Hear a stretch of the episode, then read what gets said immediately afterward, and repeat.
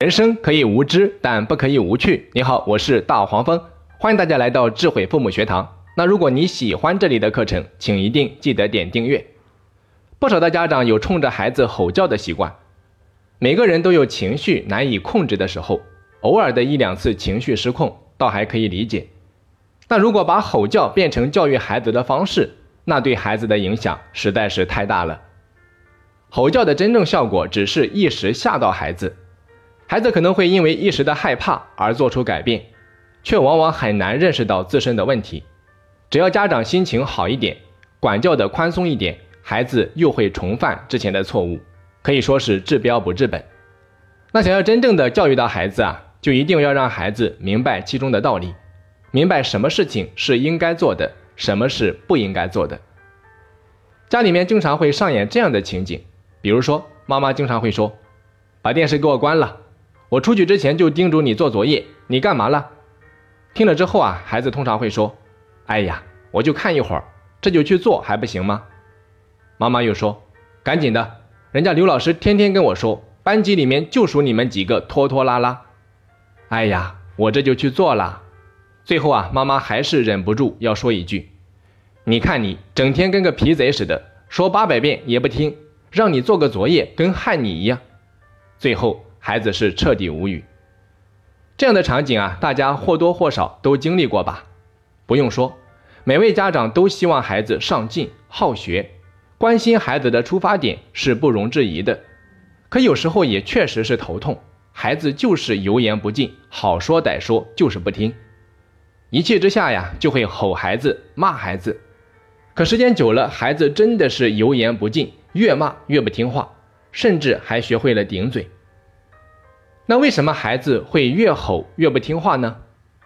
心理学上有一个有趣的现象，叫做超限效应，就是说，当一个人接受的刺激过多、过强、时间过长时，内心就会滋生不耐烦和逆反的情绪。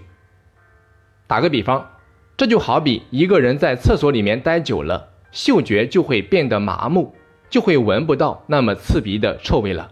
说的呀，就是这个道理。因此啊，大家应该都知道，当我们第一次大声斥责孩子的时候，孩子确实很害怕，会表现得很老实、很听话。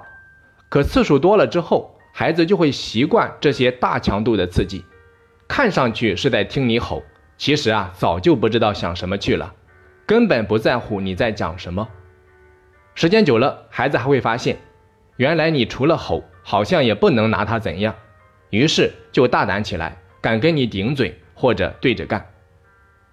我们人类的大脑啊，有一种逃生机制，当感到强烈的恐惧和威胁时，就会启动这种紧急的逃生机制，时刻准备着逃离灾难。所以，当我们大声的吼叫孩子的时候，就会触发孩子的大脑启动逃生机制。虽然家长在大声的教育孩子，但孩子满脑子想的都是：“哎呀，快停下来吧，快停吧。”什么时候能结束？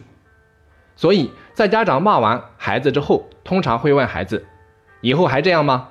孩子会赶紧说：“绝对不会了。”其实啊，孩子后面还会再犯，只是觉得家长好不容易骂完了，终于可以松一口气了。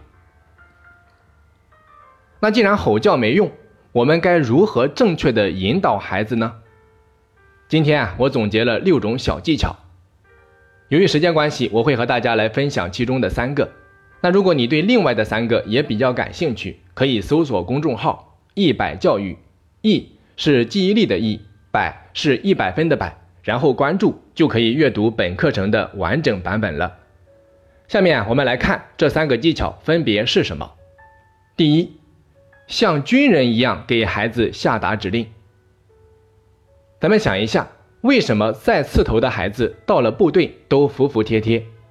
其实一个很重要的原因就是，因为部队教官的指令干脆坚决，从来不拖泥带水，所以越是繁琐的指令越没有执行力。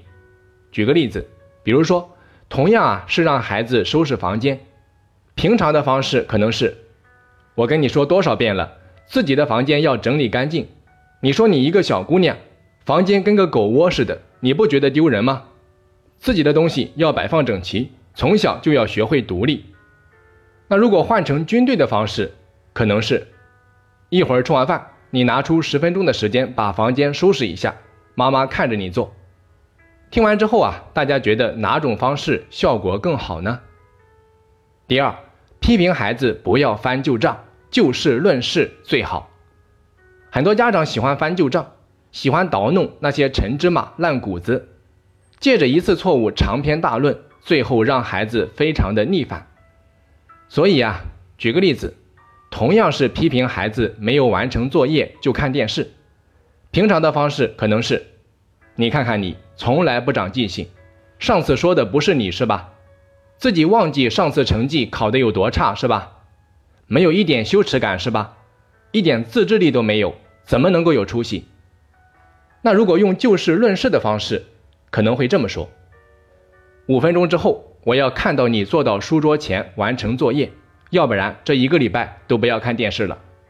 听完后啊，你觉得哪种效果更好呢？第三，犯错时给孩子一个指导性选择。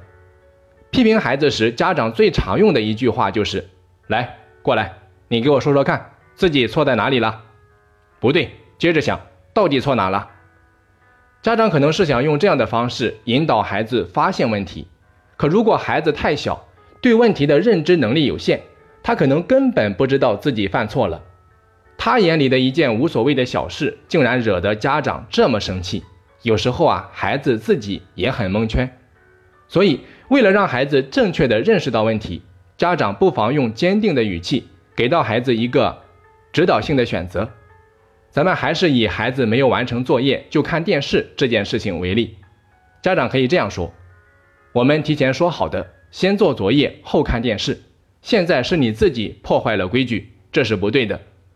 妈妈给你两个选择：一是五分钟之后坐到书桌前完成作业，以后还按照我们以前说的来做；二是今天随便看电视，但是接下来一个礼拜都不准碰电视了。你自己选一个吧。